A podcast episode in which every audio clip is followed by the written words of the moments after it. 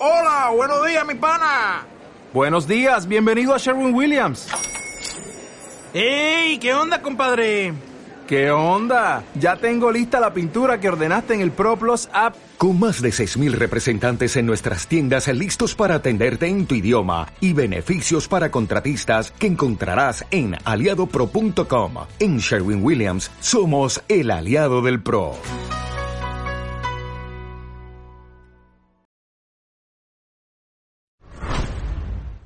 El contenido de este programa puede contener lenguaje explícito, referirse a temas no aptos para todo el público y situaciones que podrían ofender a ciertas personas. Se recomienda discreción.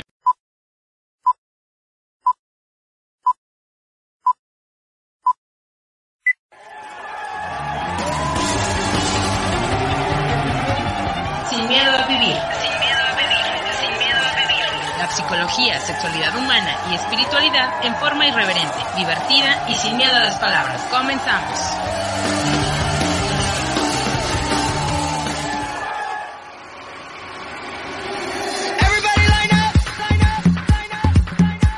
The show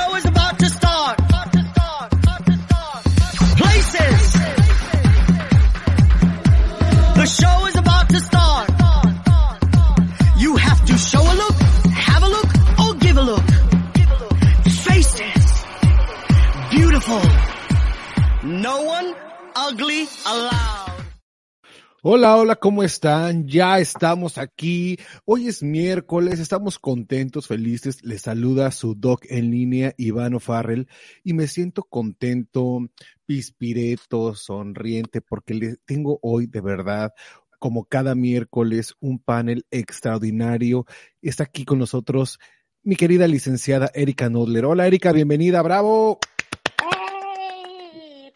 ¡Hey! ¿Cómo están? Espero que estén bien aquí, muy contenta de estar aquí con todos ustedes. Realmente son una compañía con una muy buena vibra. Y ustedes también, mi gente bella, con esta buena vibra que tienen ustedes.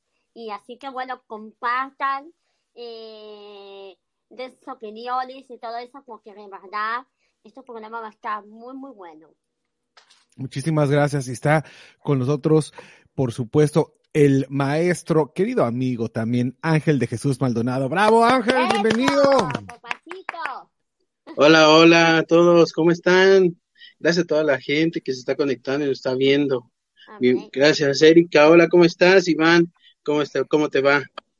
Pues muy bien, nos va muy bien, estamos contentos porque es miércoles, miércoles de Sin Miedo a Vivir. Ya saben que aquí hablamos eh, a calzón quitado, hablamos sin pelos en la lengua, hablamos sin miedo a las palabras de temas de sexualidad, espiritualidad, psicología y mucho más.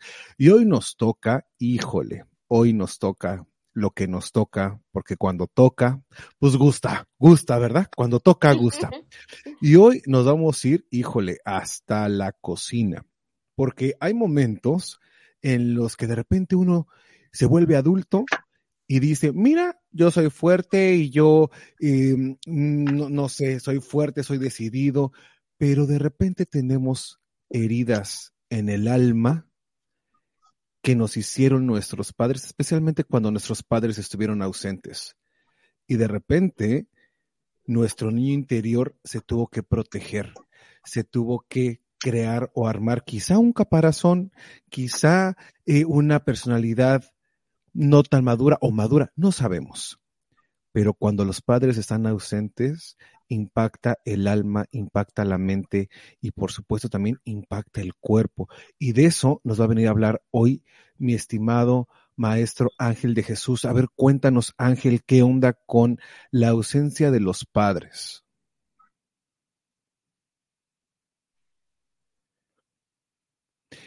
Híjole, Ángel se desconectó, pero a ver, hay varias heridas en el alma que de repente nos parecen complicadas de sanar.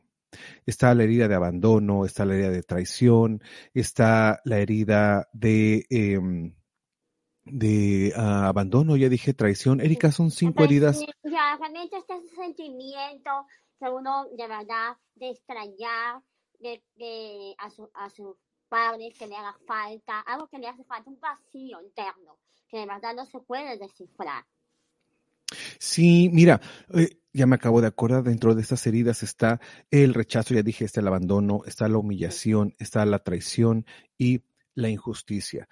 Pero de repente cuando estamos, cuando somos pequeños, no nos damos cuenta que estamos sufriendo abandono, que estamos sufriendo rechazo, pero algo dentro de nosotros dice, ¿sabes qué? No está bien no está bien y se supone que las personas que nos tendrían que dar protección, que nos tendrían que dar cariño, que nos tendrían que alentar a ser eh, adultos conscientes, a tener, ayudarnos a desarrollar una personalidad, pues resulta que no estuvieron. Y de repente tuvimos que sacar las fuerzas de no sé dónde para poder ser los adultos que somos hoy. A ver, tú que me estás escuchando, Cuéntame una cosa, ¿de dónde, de dónde salió esa fuerza? ¿De dónde salió la fuerza para ser el adulto que eres hoy? ¿Qué te animó a seguir adelante? ¿Sufriste alguna herida? ¿Sufriste abandono? ¿Sufriste rechazo? ¿Sufriste la ausencia de tus padres? A ver, cuéntenos. Si nos están escuchando a través de las diferentes plataformas del podcast, por favor, siempre hay manera de contactarnos, de mandarnos un mensajito y nos cuenten las heridas que más les están afectando. Pero ahora sí, ya está conectado el maestro Ángel de Jesús con, y nos va a hablar acerca de esta, eh, de cuando los padres están ausentes. A ver, mi estimado Ángel, cuéntame qué onda con esto de los padres ausentes. Sí, bueno, como ya lo mencionaste, perdón por la falla, eh, como ya lo mencionaste, sí afecta mucho a lo que llamamos el, el famoso y tan conocido niño interior, ¿no? Pero ese niño interior pensamos que en realidad es un niño, en realidad es esta parte de, mi yo pequeño. Pero hablando del niño interior, es solamente características que se quedan de ti, de esa parte de la infancia. El niño interior se, se, muestra o se manifiesta a través de emociones, pensamientos, sentimientos, conductas, acciones en nuestro actuar ahora ya como, como adultos. Si en algún momento tú tuviste, eh, como ya lo hemos mencionado en otros programas, esta parte de la espiritualidad, de donde tienes que demostrar y mostrar tus emociones de manera fluida, eh, no contenerlas, eh, dejarlas, reconocerlas, dejarlas que salgan, que se muestren tal y como son. En algún momento de nuestra vida esas emociones empezaron a modificar o esas conductas que nosotros tenemos en este momento eh, son parte importante de o son consecuencias de padres ausentes. Padres ausentes, ¿de qué estamos hablando? No es de que yo solamente tuve, eh, soy huérfano de papá o de mamá o de ambos ser un padre ausente o tener un padre ausente es que tú puedes tener a las dos figuras, tanto papá como mamá, en tu entorno familiar y sin embargo, una de los dos no se hace como tal, eh, no se manifiesta contigo. O sea, ser un papá ausente, vamos a ver muchos códigos de creencia. Ser un papá ausente, a lo mejor para muchos es mamá a la, a la casa, vamos a ver de manera eh, ya hace mucho tiempo, mamá a la casa y papá a trabajar. Papá es el proveedor, ¿sí? Y entonces mamá se va a encargar de la educación, de formarlos. ¿Y papá qué te va a dar? Pues si te portas mal, te voy a acusar con él. Es que yo te di todo. No puede ser posible que tú me que estés comportando de esta manera. Eh, para que formemos esta parte del niño interior y mostrar nuestras emociones, hace falta mucho comunicación padres e hijos. Otra cosa importante es empezar a tener esta parte de la confianza, que le permitas en realidad a tus hijos o que incluso tú te permitas demostrar esas emociones. Y es ahí en donde esos pequeños huecos que va dejando papá o mamá, aunque estén aquí conmigo, van a ser parte importante en un futuro o yo ya mi conducta, en demostrar mi conducta como adulto. Por ejemplo, yo te, vamos a ver, Iván, tú tuviste a las dos figuras cuando estabas creciendo, cuando eras niño, ¿de quién te acuerdas? ¿Más de papá o de mamá? No, fíjate que ahorita que lo mencionas, eh, no, no tuve las dos figuras eh, conmigo. Yo siempre crecí con, con mi mamá y, y crecí rodeado de la figura eh, materna, de la figura femenina, lo cual creo que me hizo de alguna manera mucho más sensible, pero también recordando un poco lo que estabas diciendo en cuanto a la ausencia, y a veces sí están los papás, los dos papás en la casa, pero el hecho de que estén hablando contigo y no te vean a los ojos porque están viendo televisión o porque están en el celular, es como una forma de decirle al niño, ¿sabes qué? Me interesa tan poco o tan nada lo que tú me estás diciendo que ni siquiera me puedo tomar el tiempo de voltear, de voltear a verte para tener una comunicación ahora sí que face to face. Es impresionante lo que tenemos hoy Hoy- en día. O incluso, parte importante, pienso que sí te estoy haciendo caso, ¿no? Pues prestándote atención, porque vamos a ver todo, todos estos símbolos y significados. El hecho de que yo esté aquí, ¿sí? Y que, por ejemplo, yo pueda estar hablando con Erika, pero yo pueda estar haciendo otras actividades, desde mi concepto, desde mi contexto, es yo le estoy haciendo caso a Erika. Yo estoy aquí, Erika está platicando conmigo, de que le ponga atención, aunque en realidad la esté escuchando, la estoy oyendo, pero no la estoy escuchando. Eso para mí ya es mucho, porque es lo que yo te puedo dar. Porque al final es a mí lo que me dieron cuando yo era pequeño. No me dieron más. Entonces eso para mí ya es demasiado. O incluso también para Erika, ¿sabes qué? Yo te voy a empezar a hablar. Oye, fíjate Iván, bla, bla, bla, bla, bla. Empezamos a hablar, hablar y hablar y hablar. El hecho que tú estés ahí, aunque no le hagas caso a Erika, a lo mejor para Erika ya es demasiado. Porque estaba hablando con mamá y mamá ni siquiera se daba la media vuelta y se iba, mamá se quedaba. Pero el hecho de que el niño se pudiera expresar o de que tú pudieras expresarte cuando eras pequeño y que la figura estuviera ahí presente, para ti ya es demasiado. Entonces eso viene y lo vamos a reflejar ahora en nuestra etapa como adultos. Y no solamente es, lo vamos a demostrar con nuestros hijos, incluso lo podemos demostrar con otras personas, con nuestra pareja, con amigos, con nuestros compañeros de trabajo, con nuestros compañeros de escuela. Mira, esto es verdad que infancia ayuda a crear un destino. No sabemos si es cierto o incierto. Lo que sí es cierto es que cuando somos adultos y especialmente cuando elegimos a la pareja, sí repetimos moldes aprendidos de la relación que tuvieron mamá y papá y de lo que nos dijeron que era lo correcto y lo bien hecho. Pero resulta que el niño abandonado tiene esta sensación de yo no quiero volver a perder a esta figura que me va a dar amor, cariño y protección. Y como no la quiero perder, una de dos o una de varias, me vuelvo dependiente y dentro de la dependencia es me voy a hacer como que yo necesito de mi pareja y yo lo dejo o la dejo que se encargue de absolutamente todo para que juegue un papel maternal o paternal. Y entonces, como nos da miedo, le voy a meter en la cabeza de que a los hijos no se les abandona. Y eh, esas son cosas inconscientes. Y la pareja, el niño que sufrió o el adulto que sufrió abandono, empieza a decir, mira, es que yo no lo puedo hacer solo, es que yo te necesito, es que entonces si yo me, si tú te mueres, yo me voy contigo, yo no podría vivir si tú no estás.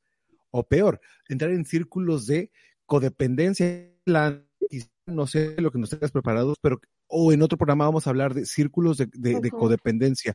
Voy a leer rapidísimo una un, un saludo que nos manda Rodolfo Vargas Lazarín, nuestro tanatólogo de cabecera, que dice que tu adulto en tu autoabrazo, en un autoabrazo, hable con su niño interior, que se exprese el amor propio para sanar las heridas que el, abandona, el abandono provoca, que se dialogue en la historia vivida que ya sucedió, que sea la respuesta del qué haré, ser la respuesta que necesito para darle a mi vida un sentido de reconciliación, que sane y anime el trayecto de nuestra propia vida. A ver, ¿ustedes qué opinan de eso? Pues mira, de primera instancia, el adulto se tiene que hacer, antes de empezar a hacer un trabajo, como a lo mejor aquí es el autoabrazo y reconocer a mi niño interior, es primero un autoconocimiento, aceptar, hacerte consciente que en realidad tienes a lo mejor alteraciones, que en realidad tienes un problema. Porque yo, yo puedo trabajar, ¿no? Incluso como lo vemos en muchos grupos. Eh, he ido a, a, eventos y talleres en donde te dicen, pues vamos a sanar tu interior y vamos a darnos un abrazo fuerte. Ok, yo me doy un abrazo, pero al final de cuentas, ¿cómo sé si en realidad necesito ese abrazo? Porque hay muchas personas que no lo necesitan. A pesar de que tuvieron ese abandono, no lo necesitan. ¿Por qué? Porque al final hubo personas que pudieron haber sustituido esas figuras. Uh -huh. Pero también. Pero, per, per, perdón, pero no necesariamente le van a llamar papá o mamá. Le siguen llamando abuelo, tío, abuela, tía, prima, incluso parejas de, de, de sus papás, que ha habido casos. Uh -huh. Sin embargo, vamos a ver, de nuevo, pueden haber estado esas figuras ahí presentes, pero de manera inconsciente saben que no es su papá, saben que no es su mamá. ¿Por qué los niños o las personas que en algún momento se enteran de que son adoptadas, si ya hubo una sustitución de figuras, ya está papá y mamá, o dos papás, dos mamás, o solamente papá, o solamente mamá, porque esas personas en algún momento dicen, yo quiero conocer a mis padres biológicos. Uh -huh. Erika. Porque mira, eh, eh, la razón es por qué ellos quieren conocer a sus padres biológicos, porque ellos realmente quieren saber dónde pertenecen, dónde han salido, de dónde, por qué y por qué la familia los abandonó y por qué la familia los rechazó. Entonces ellos quieren trabajar en eso y eh, están enfocados en conocer a su familia y, y escuchar estas explicaciones de por qué me abandonaste. Ahora, los, para, este, para eh, también para yo poder responder un poquito a lo que estaba diciendo el, el doctor, es, también las personas cuando se, crí, se crían con ausencia de padres, ausencia, que estamos hablando de la ausencia de padres que pueden, como dijiste tú, Ángel, eh, no, está, no te ponen atención o están trabajando o realmente puede ser cualquier tipo de ausencia. Estas personas a veces se, se desconectan, se desconectan también de, de, de, las personas, se vuelven más desconectadas, en el sentido de que realmente no, eh, no quieren recibir amor, no quieren recibir cariño, porque ellos son fuertes y ellos se quieren y ellos se aman. Entonces, a la vez como que se quieren dar un abrazo, sí, se da un abrazo. Pero por aquí van a necesitar un abrazo si ellos son suficientes y pueden lidiar con el mundo, porque ellos realmente ya no necesitan un cariño y un amor de papá, una atención de papá, porque ellos ya realmente, ellos se sienten que, han sido fuertes y, y con una barrera, ¿no? Con una con un muro diciendo que, ¿sabes qué? Este muro me protege y yo mismo me, me protejo del mundo. Entonces yo no necesito absolutamente a nadie y lo que si me pones atención, no me pones atención, y si realmente eh, la pareja o el amigo, lo que sea, está alrededor y obviamente quieren, eh, no sé, ser afectivos o tener algún tipo de contacto emocional, ellos no lo necesitan. Y entonces eh, se, se crea así, distantes. Fíjate que hablando del contacto emocional, es importantísimo saber que sí, todos necesitamos el contacto emocional. Lo que pasa es que creamos, como tú decías, barreras tanto físicas como emocionales y mentales para hacerle saber al otro que no las necesitamos. Hay una, hay un, eh, un experimento eh, científico para la psicología muy interesante, ustedes lo deben de conocer también, donde eh, es que se hicieron cada cosa eh, en pro de la salud mental. Pero bueno, eh, apartaron a un grupo de niños, sabes que uno es el grupo de control y el otro es el grupo con el que se va a trabajar. Y entonces el punto era que iban a checar qué tanto era, qué tanto, qué, qué tan necesaria era el, el, el abrazo, el beso, la caricia cuando eran bebés a los niños los alimentaban, bueno, con la leche que necesitaban y les daban todo lo que se requería, medidas de limpieza, higiene y demás. Los niños que no tenían amor, cariño, abrazos, besos, se fueron enfermando. Cuando se les empezó a morir uno o dos, dijeron, eh, para, para este experimento. Ya, ya sabemos que en los primeros años de vida es importantísimo el contacto. ¿A través de qué?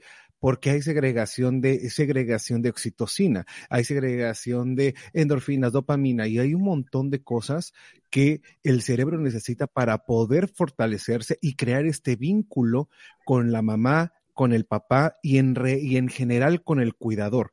Entonces, no es nada más un hecho aislado a nivel emocional, no es un hecho aislado nada más a nivel psicológico, sino tiene que ver también con la formación cerebral, tiene que ver con el desarrollo cerebral que los humanos necesitamos crear en los primeros años de vida para después poder ser seres funcionales. Por eso es que la herida de abandono o el abandono afecta tanto y nos creamos como las cebollas estas protecciones, estas capas, que déjenme les digo a la gente que nos está escuchando, si tú sufriste abandono y de repente dijiste, ¿sabes qué? Yo no necesito a nadie porque no necesito que nadie me quiera, porque eso, porque el otro, mira, no estás mal, porque de verdad no estás mal.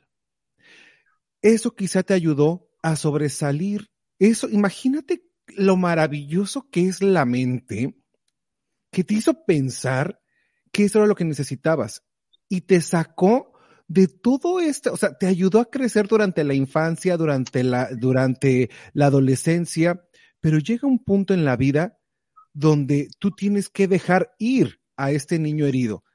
Y como decía Ángel, oye, a lo mejor necesitas un abrazo, pero sí tienes que dejar ir a este niño herido y decirle, oye, gracias, me ayudaste a llegar aquí, fuiste un niño valiente, fuiste un niño que lo hizo bien, pero ahorita ya no me sirven estas capas protectoras porque lo que hace el adulto es alejar a su prójimo, que a mí me gusta decirle próximo.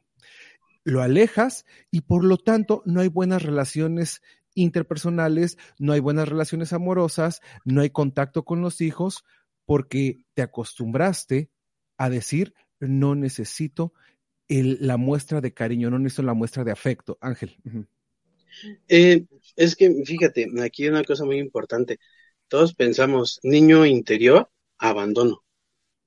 Y empieza a salir esa necesidad de protección, de proteger a alguien indefenso. ¿Sí? O sea, esta parte de, vamos a ver a tu niño interior, protégelo, protégelo, protégelo, protégelo. No, no lo protejas. ¿Sí? Incluso el que se tiene que proteger en ese momento serías tú, de todos esos, de todas esas heridas que ya trae ese niño, porque al final de cuentas ese niño eres tú.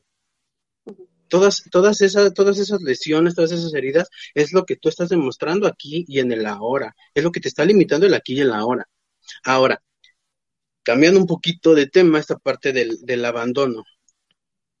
¿Qué tan importante es que, papá, que una figura paterna, una figura materna estén ahí. Porque puede, puede sustituir las figuras paterna o materna, los abuelos, los tíos y demás. Pero al final de cuentas, ese, ese, ese niño que estuvo en esas condiciones va a decir, pues tú ni siquiera me puedes regañar porque en primera ni siquiera eres mi papá. No, pero pues al final de cuentas yo te estoy cuidando, yo estoy criando, sí, like, ¿no? Tú me estás cuidando, tú me estás criando, tú me estás dando todo, tú me estás, tú, tú eres esa parte proveedora. Pero ojo, no eres papá y no eres mamá. Entonces, no tienes derecho a regañarme. Entonces, no tienes derecho a hacer esto, no tienes derecho a hacer aquello. Y entonces empezamos a ver que no solamente por los padres ausentes se ve esta parte del, del abandono, y de que luego luego sale nuestra parte eh, había un autor que este mm, Freud que marcaba que nosotros como como seres humanos no tenemos eh, no tenemos instintos sí actuamos por pulso. En donde a ti te dijeron de manera social que si ves a alguien desprotegido en automático hay que protegerlo por eso te quedas con ese introyecto, con ese código de creencia de que si tienes a un niño y es tu niño interior y está dañado, protégelo. Tenemos personas, ¿sí? Con alteraciones de la conducta. Tenemos personas que tienen problemas con una autoridad. Es que a mí no me gusta que tú me des órdenes. Y pero vamos, desde pequeños, por como papá y mamá no estaban, y alguien vino y sustituyó esa figura, desde el concepto o desde el contexto del niño, decía, pues sí, pero tú no eres mi papá, así que tú no me puedes regañar. Entonces, ¿qué decimos? No, incluso se sale. Es que mi jefe, pues sí, mi jefe, pero no es mi papá, como para que me esté regañando. Cierto. ¿No? En algún momento lo hemos dicho a nuestros jefes o a compañeros o a, o a alguien más. Es que tú ni siquiera eres mi papá para que me estés regañando. ¿O no? O luego nos peleamos. Es que tú me mantienes. Tú me mantienes, tú me das esto, tú me das aquello para que me estés recriminando a estas alturas de la vida. A ver, Si no eres déjame, mi papá, no eres mi mamá. déjame estoy entendiendo, Ángel. Entonces, estamos hablando que hay introyectos. Bueno, vamos a explicar un poquito mejor qué son los introyectos. Los introyectos. Bueno, Ángel, ¿quieres explicarlo tú? No, claro, adelante. Ok, a ver, vamos a hacerlo bien, bien sencillo. Los introyectos es algo que alguien te dijo en algún momento, tú lo tomaste como verdad, lo metiste a tu mente y de ahí empezaste a funcionar a partir de eso. Cuando tú dices, el introyecto llega y eh, queremos proteger a alguien indefenso. Vemos a nuestro niño interior como un, un ente indefenso, lo queremos cuidar y este es el niño interior que habla cuando dices, oye, al jefe, oye, no me estés gritando porque no eres mi papá o tú, o tú me mantienes. Esto es el niño interior hablando, es el niño interior eh, tratándose de defender de, de, de aquella figura de autoridad que en su momento dijo, yo no lo voy a aceptar y entonces por eso me revelo. ¿Es así? Así es, porque a final de cuentas, ahí está tu niño interior dañado. Porque recuerden lo que les dije, a final de cuentas, sí, eh, la expresión de, de- de- del niño interior va a través de las emociones, pensamientos, conductas, sensaciones, sentimientos. Y no necesariamente un niño interior dañado es un niño interior que está, que necesita ser protegido, que ay, pobrecito, porque muchos a veces así lo toman, de que ay, pobrecito, el niño, el niño, y vamos otra vez desde tu contexto para ti, ¿qué significa un niño? Cuando escuchas la palabra un niño, ¿no? Erika, si yo te pregunto, ¿qué significa para ti la palabra niño? Un niño para mí significa alguien que tiene que ser protegido, amado, eh, cuidado y, y alguien que es muy delicado, que es muy frágil, que se puede romper con cualquier eh, tipo de, de, de sección, de trato, eh, de cual- cualquier palabra que le puedas decir. eh, y se puede dañar. Para mí eso es eh, un niño. Sí. Entonces ya vimos qué significa, y así podemos preguntarle a muchas personas, ¿qué significa niño? Entonces, un- una, una persona que necesita ser protegido. Si tú dices niño interior, la persona se va a ir luego, luego. Niño interior, protege, protección. Entonces lo voy a proteger, ¿sale? Pero no necesariamente puede ser eso, como yo te dije, ¿no? Yo te puedo decir a ti, Iván, oye, ¿tú por qué me estás regañando si tú ni siquiera eres mi papá? Oye, Sí. pero es que, es que sí, o sea, digo, es verdad, es verdad lo que tú estás diciendo, de que vemos al, al niño como alguien indefenso, como alguien eh, em, débil, pero comparados con el, con el resto del reino animal, yo estaba viendo un documental la otra vez y una delfín, una, un delfín hembra o delfina o delfine, pues estaba pariendo al delfincito. Y la delfín estaba que sacudía la cola y sacudía la cabeza y ¡pum! sale el delfín y se va y el delfín va atrás de ella. o sea, era como, si te quedas atrás, güey, te come un tiburón. Entonces, o nadas fuerte o, o, o no. Y luego la vaca con el becerrito, lo pare, y ya como, o el caballo, y ya como a las horas, ya está el, el, el caballo tratando de caminar y todo.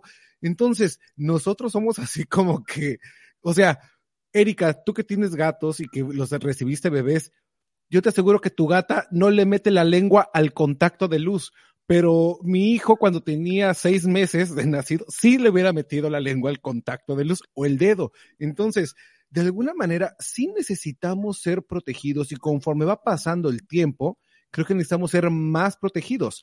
Simplemente lo hemos hablado aquí la, la, la, juventud es un lujo de las sociedades modernas. Antes nuestras abuelas, nuestras abuelas ah, se casaban a los 13 años y tenían hijos y había que chingarle y hacer la casa y ahora las tortillas y a lo que hacía el marido y el marido a los 17 ya estaba trabajando y formando una familia. Ahorita los baquetones de 19 apenas están pensando qué van a hacer con su vida.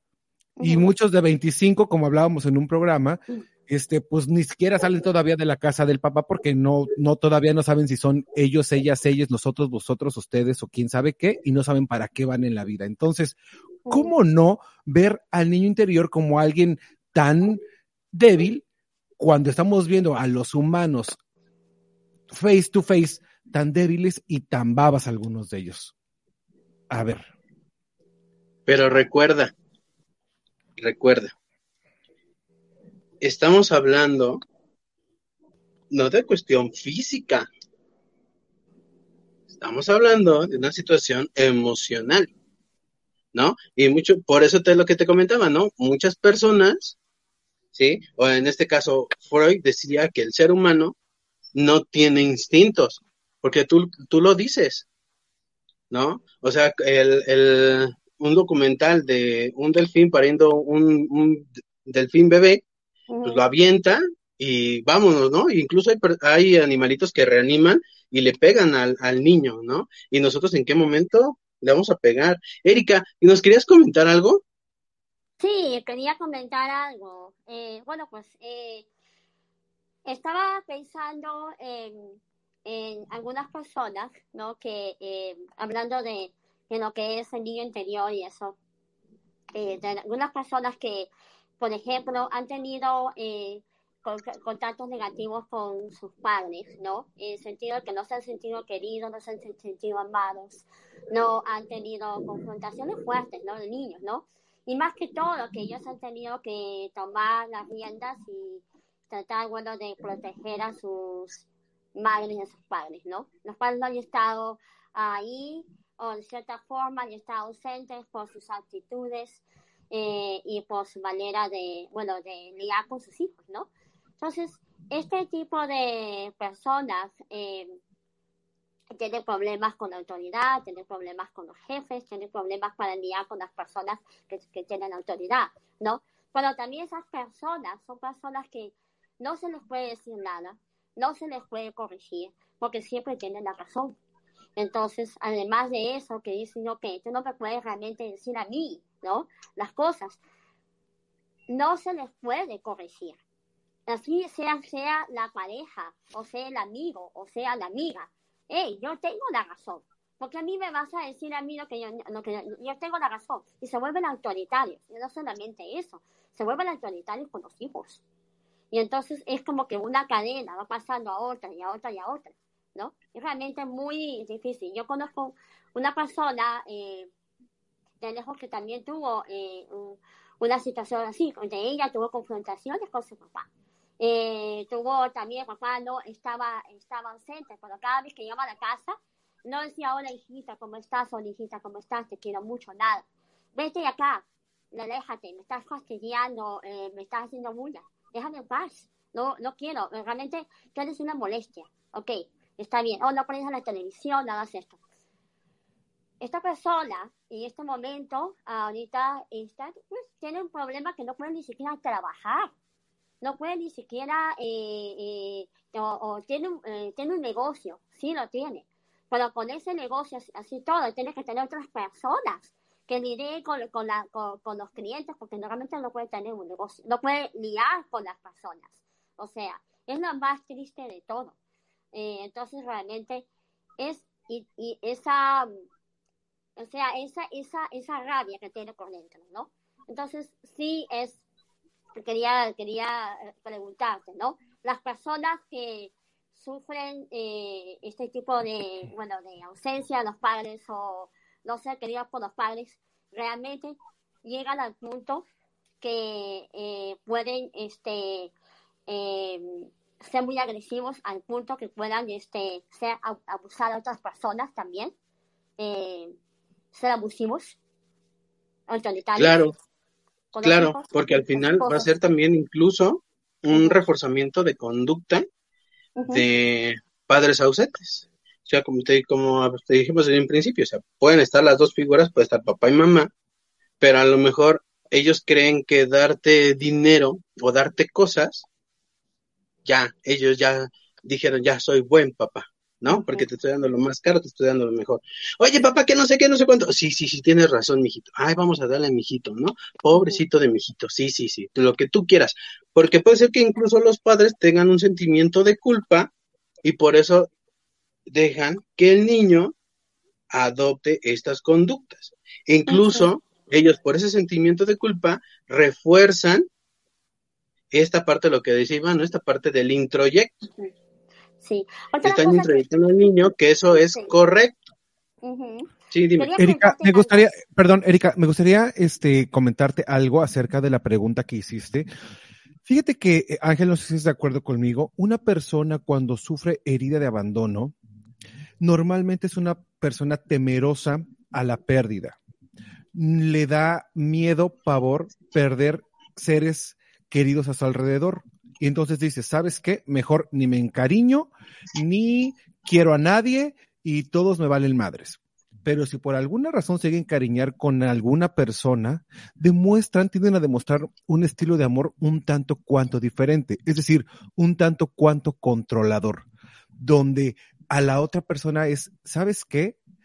Tú me necesitas, tú me necesitas. Y les empiezan, y empiezan a ser, como tú decías, agresivos a veces, porque le quieren dejar saber a la otra persona de, mira, si te vas, me vale madres que te vayas, no te necesito. Y empieza este maltrato, pero no es otra cosa más que el miedo a la pérdida. Es una, característica importantísima. Esto relacionado con el parental styles, que no sé este, cómo se dice bueno, sí, como el estilo de, de mm, eh, Ángel, es como el estilo con el que crían los padres al hijo, Eric, a los hijos, son, es Erika, parental styles, estilos parentales. Si son negligentes, abusivos, lo que sea. Que bien pudieron haber sido los papás, pero combinado con, a lo mejor, mi tía, mis papás me abandonaron, fíjate, mis papás me abandonaron me voy a vivir con mi tía y mi tía me da una chinga y entonces mi tía me dice de cosas y mis primos también y eh, la tía es bien autoritativa, autoritaria conmigo y con los hijos no. Entonces, ahí hay una herida de abandono, de rechazo, de injusticia, lo cual va a ser un controlador en potencia. Mm, una persona enferma de las emociones, carente de poder controlar eh, las emociones, y ya no se diga los sentimientos, ¿no? Porque los, tienden a desarrollarlos muy poco. Si existen enfermedades mentales eh, en su historia familiar, es decir, depresión, este, no sé, ansiedad o eh, trastornos de personalidad, cualquier otro, esa persona es muy, muy, muy viable, porque estamos hablando de cosas que se tienen que diagnosticar. Esto no se va a hablar, esto no se, no se eh, dice nada más porque sí, pero ya bien diagnosticados son personas incluso que podrían verse con rasgos muy psicópatas o ya tirándole a mucho con rasgos muy sociópatas. Pero eso estamos hablando de cosas totalmente extremas.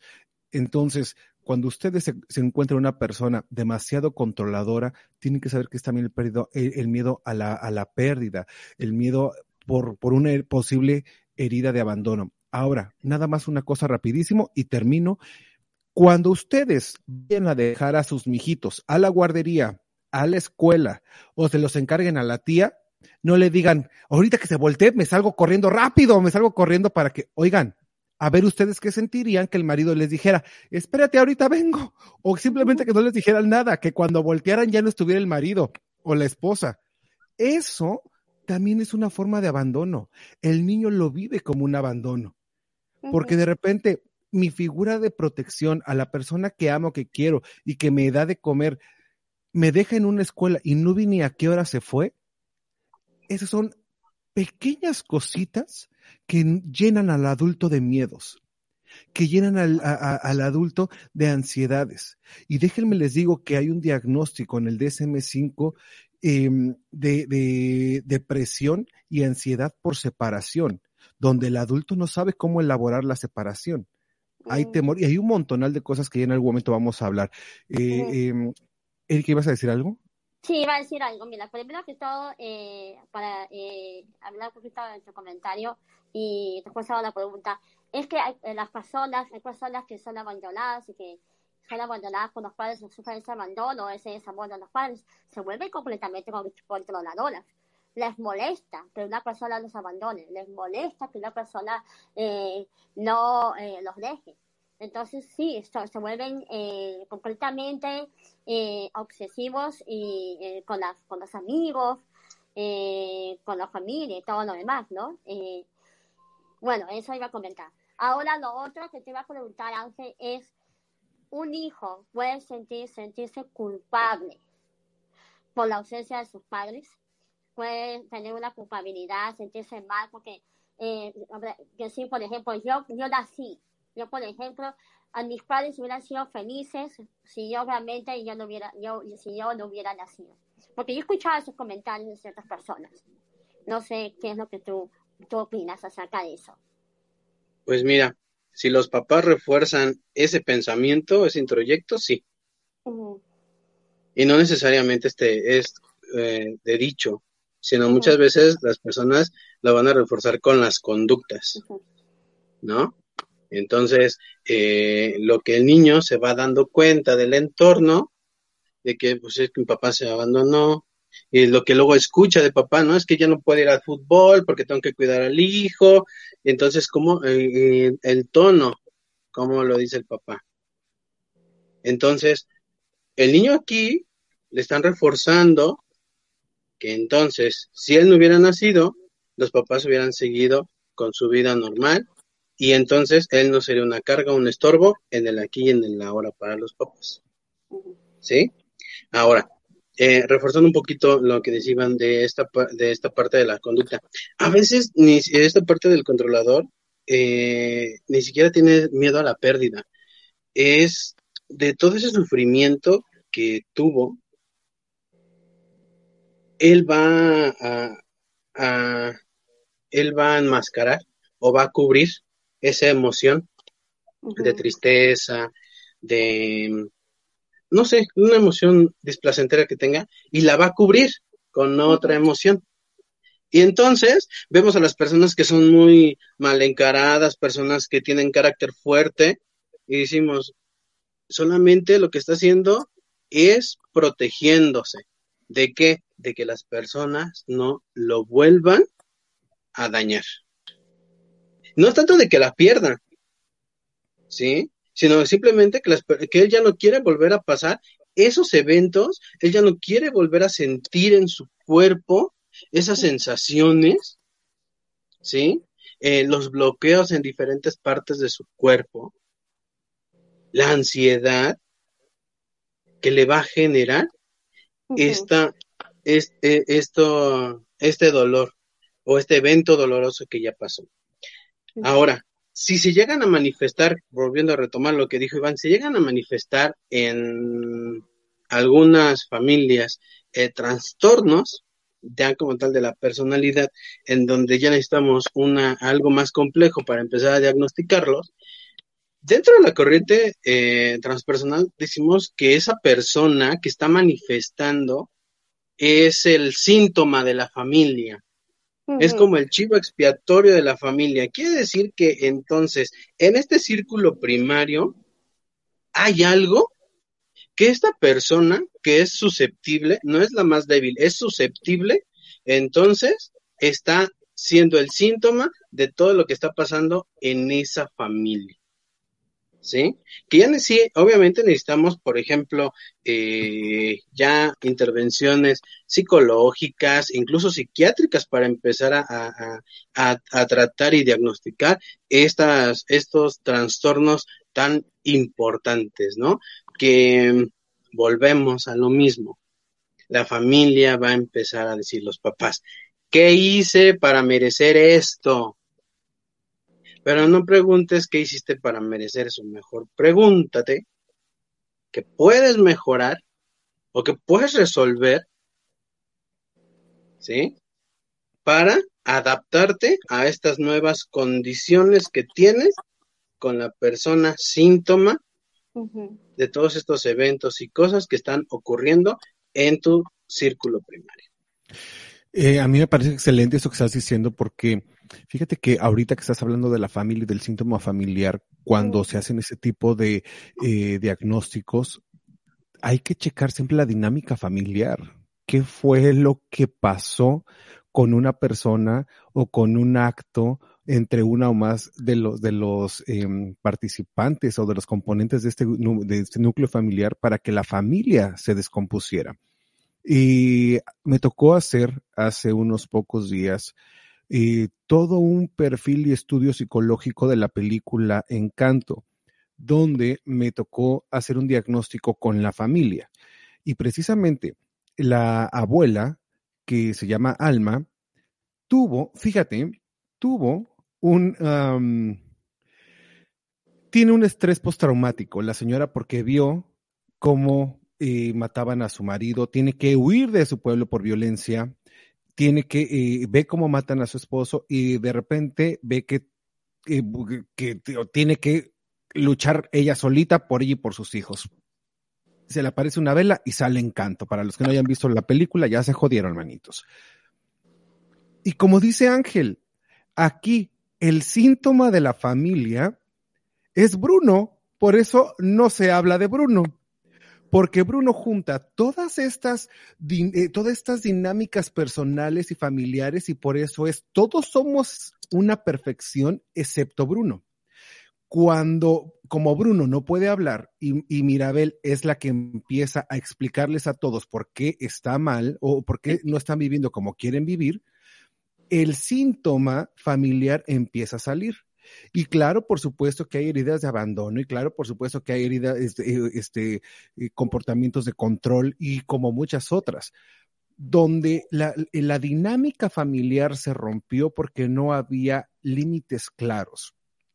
Límites claros donde la abuela empezó a controlar la vida de todos y cada uno de ellos en pro de la perfección y ninguno de ellos se atrevía a decirle, sabes qué, abuela, así no quiero mi vida, así no va a ser mi situación día con día.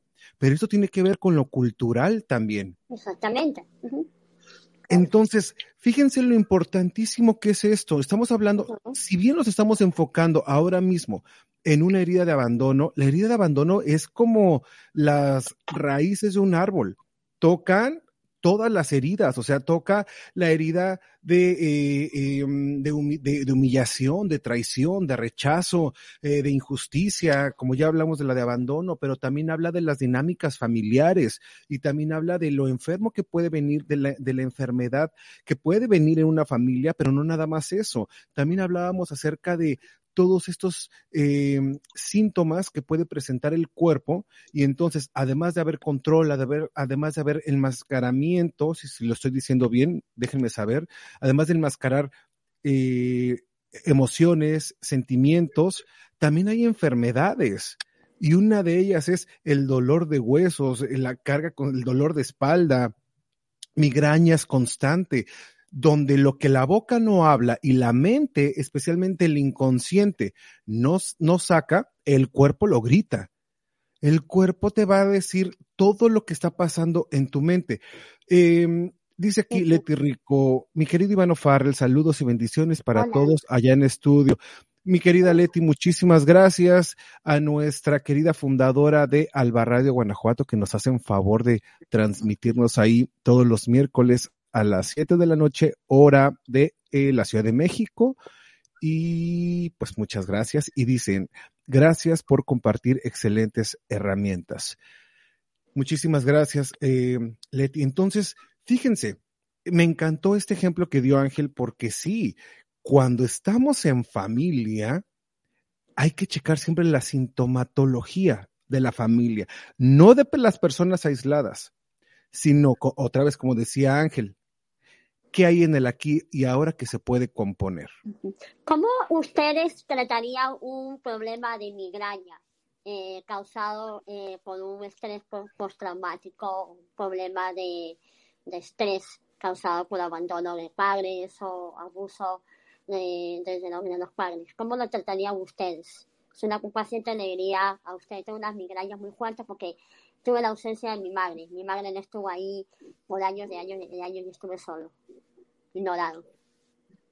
Ok. Eh, ¿Quieres que yo conteste, Ángel, o contestas tú? Bueno. Bueno, contesto rápido. eh, yo primero eh, me iría. Primero, tengo que ver que la paciente esté controlada con el tratamiento de la migraña. ¿Por qué? Yo voy a usar técnicas. O sea, mi, mi función es, psicoterapeuta, es acompañar al paciente. ¿Vale? Yo voy a dar un acompañamiento. Entonces, para acompañarlo, necesito que el paciente primero esté bien eh, valorado con el tratamiento de la migraña. ¿Vale? Y me, yo, desde la psicoterapia transpersonal, nos vamos atrás en el tiempo, atrás en el espacio, a ver qué evento está, eh, ocurrió, ¿sí? Que le está afectando en el aquí y en el ahora. Eso es lo que voy. Y desde allá, desde ese evento que, que a donde fue la paciente en su inconsciente, eh, ahí desde ahí empiezo a resignificar, empiezo a buscar los símbolos, empiezo a buscar figuras y entonces ya tengo esas herramientas para empezar a resignificar ese evento y entonces ya que se resignificó, volverlo a llevar a una zona de bienestar, a esta parte, una zona segura y protegida, un lugar seguro y protegido, y ahora sí ya lo puedo traer al aquí y a la hora, pero ya he resignificado ese evento. Eso es lo que yo lo que yo haría. Obviamente utilizas diferentes técnicas para meterlo al inconsciente, tendrías que valorar al paciente, si es un paciente muy kinestésico, visual, auditivo, eh, y entonces ahora sí puedo ponerle diferentes este, dinámicas para, para empezar a trabajar. Eso es lo que yo haría. Sí, me encanta, me encanta lo que dice Ángel. Y sí, también, mira, lo que pasa es que la migraña, primero yo le preguntaría, ¿por qué me estás diciendo que la migraña es resultado del abandono de tu madre o de tu padre? O sea, ¿de dónde aprendiste eso? ¿Quién te dijo? ¿Dónde lo leíste? Porque pues quién sabe. Como dice Ángel, hay que tener primero una, valoración neurológica. ¿Qué es lo que te está provocando la migraña? Y sobre eso, que te atienda el doctor. Muchas gracias. Vámonos. O sea, lo que pasa es que a mí no me interesa el síntoma de la migraña porque la migraña la puedes controlar con medicamentos, con lo que sea. ¿no? A, lo mejor hasta con ejercicios de relajación, meditación, eh, mindfulness y shalala. Eso es lo de menos.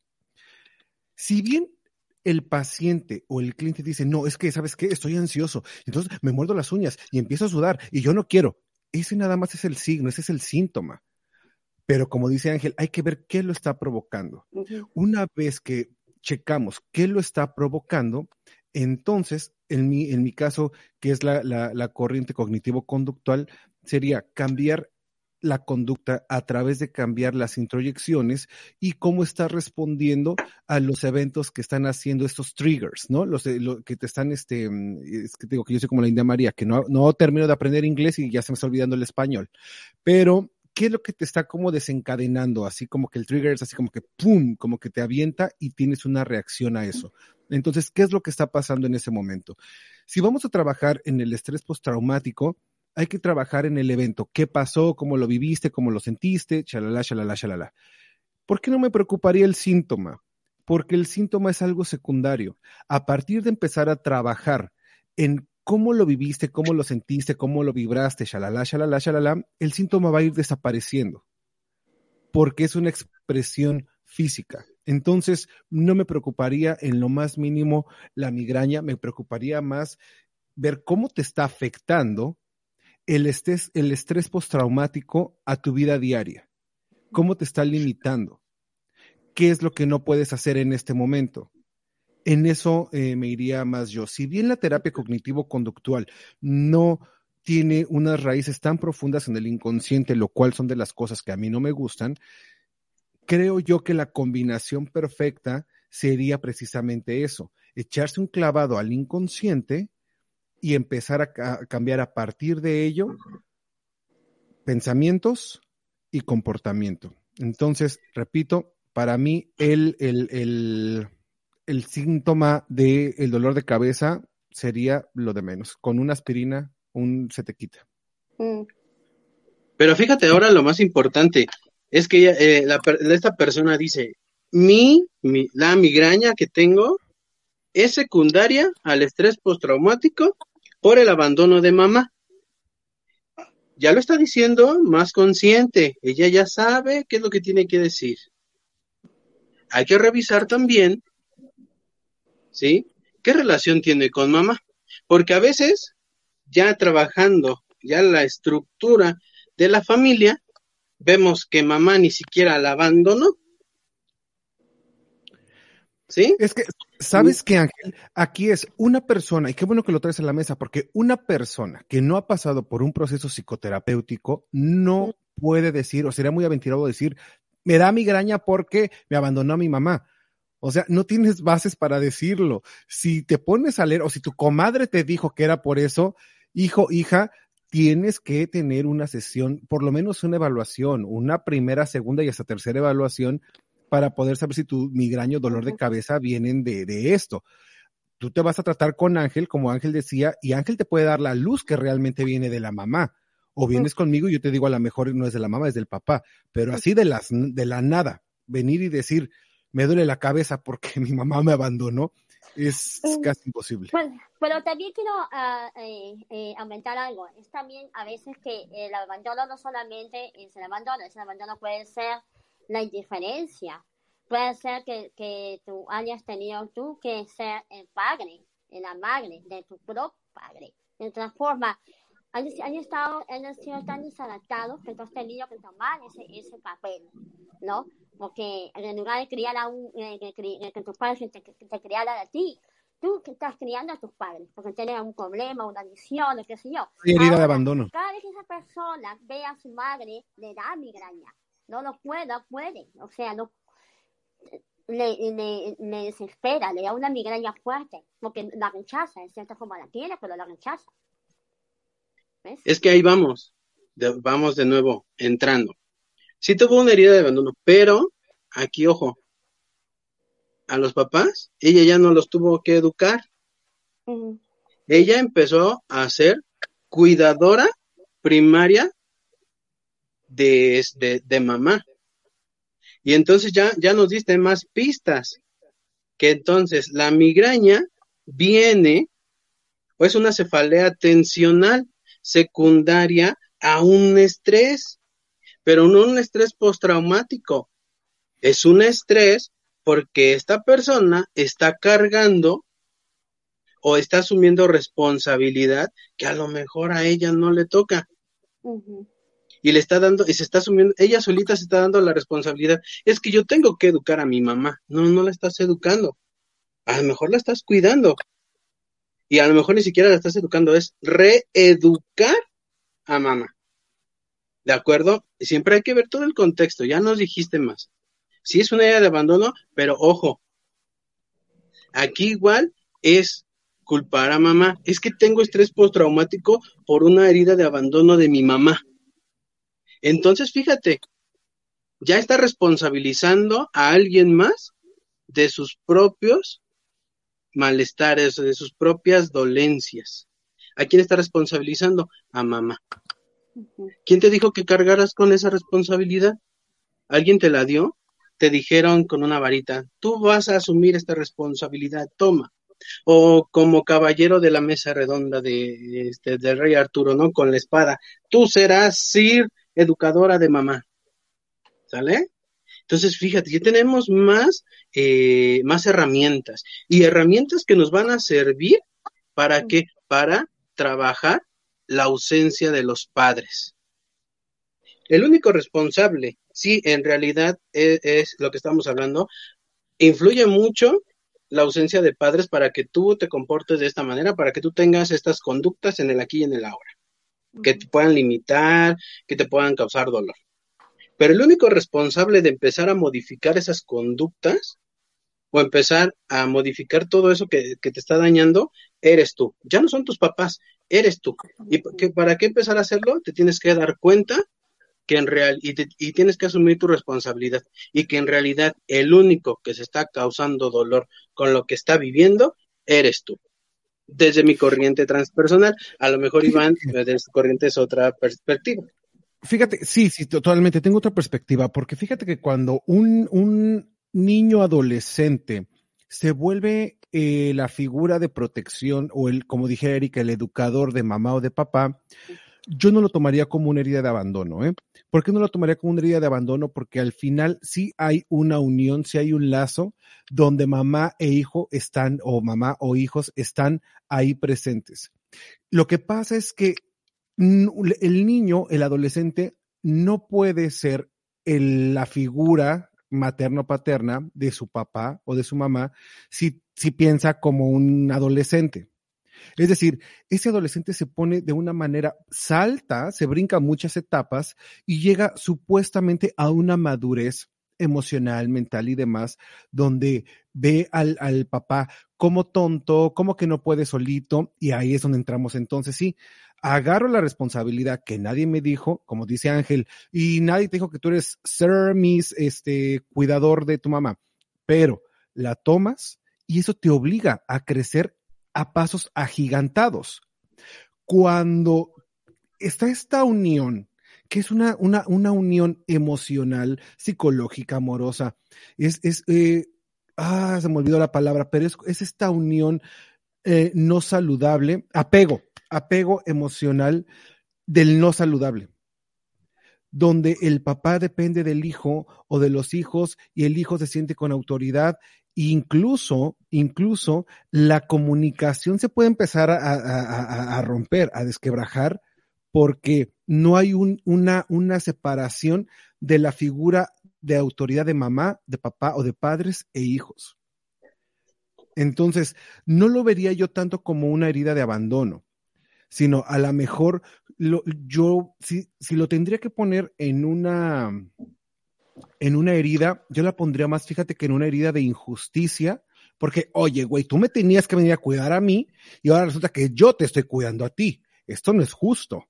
O sea, aquí yo soy el que tendría que vivir mis 16 años, mis 17, mis 18, ser rebelde y por ti, pues ya no pude.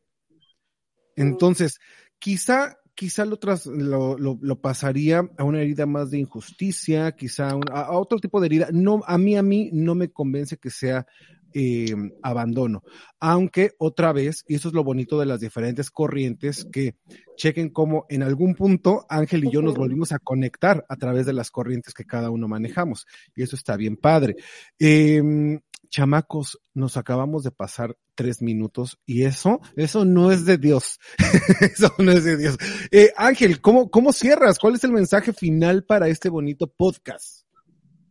El mensaje final es, date cuenta de tus heridas, sé consciente de lo que te está dañando, lo que te está limitando en tu aquí ahora presente y busca ayuda para que empieces a trabajarlo y en realidad logres esta parte del desarrollo de tu espiritualidad o el desarrollo de tu potencial como ser humano. Pues ahí está Ángel, muchísimas gracias. Erika, ¿cómo cierras este bonito pues, tema? Primero que todo, eh, quiero agradecerles a, a, a, esta gente bella por conectarse y siempre estar en nuestro programa. Eh, mi mensaje es lo siguiente, es que eh, uno eh, debe quererse, uno mismo siempre, ¿no? Eh, pero a la vez, bueno, este, siempre tratar de, bueno, de, si, si sentiste una herida de abandono, ¿no? Eh, cierta forma, tratar de, no, de analizar lo que está pasando en tu vida y, bueno, y si tú necesitas ir a una terapia y buscar consejería, deberías hacerlo. Eh, para ver realmente, para tratar esas heridas, ¿no? También quería recomendar una película muy buena que yo siempre se la recomiendo a mi amigo Alban y Ángel. Se llama Google Hunting. Esa película está en inglés, pero también la pueden encontrar en, en, español con Robert Williams. Es una película muy buena porque esa película habla del abandono y habla también de las heridas de una, de una falta de padre, un padre que estuvo ausente por eh, un vicio, eh, por alcoholismo, estuvo también, eh, no estuvo ahí realmente para su hijo, ¿no? Bueno, esta película tiene muchos aspectos uh, muy buenos que de verdad que son muy buenos en, en, la película, ¿no? Bueno, yo los invito a que ustedes en algún momento la vean, es muy buena y la recomiendo siempre. Y bueno, eh, y habla de muchas cosas, eh, se ven muchas, se observan muchas cosas en la película que hemos hablado completamente, ¿no? Acerca de, de las heridas, acerca de, de cómo perdonarlos, de no culparnos por la acción de nuestros padres, porque nuestros, nuestros padres no estuvieron ahí presentes, ¿no? Y por muchas cosas más. Y bueno, y yo me despido. Eh, mi nombre es Erika Jones y bueno, me pueden encontrar en Facebook y me pueden encontrar eh, como Erika Jones en Facebook e Instagram. Muchas gracias. Erika, muchísimas gracias. A ver, ustedes que nos están escuchando, que nos están viendo, a ver, cuéntenos. ¿Sufrieron herida de abandono? Déjenos aquí en los mensajes. Si la sufrieron, ¿cómo fue? ¿Cómo, cómo, cómo sobresalieron? ¿Qué técnicas utilizaron? ¿Tomaste terapia? ¿Qué técnicas te dio tu terapeuta?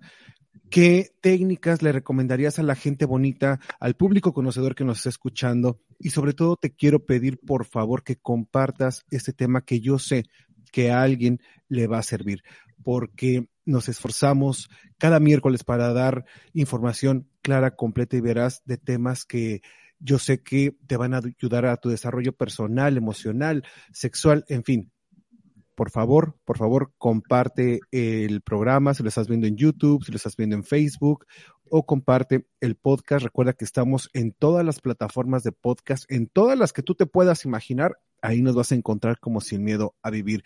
Muchísimas gracias. Los esperamos el próximo martes con tema de sexualidad, porque recuerden que no hay salud mental sin salud sexual. Así es que próximo, mi próxima semana eh, tema de sexualidad. Me despido, su amigo, su compañero, su doc en radio, Ivano Farrell. Hasta la próxima semana. Un besote. Bye bye. Bye. Hoy puede ser un gran día y mañana también.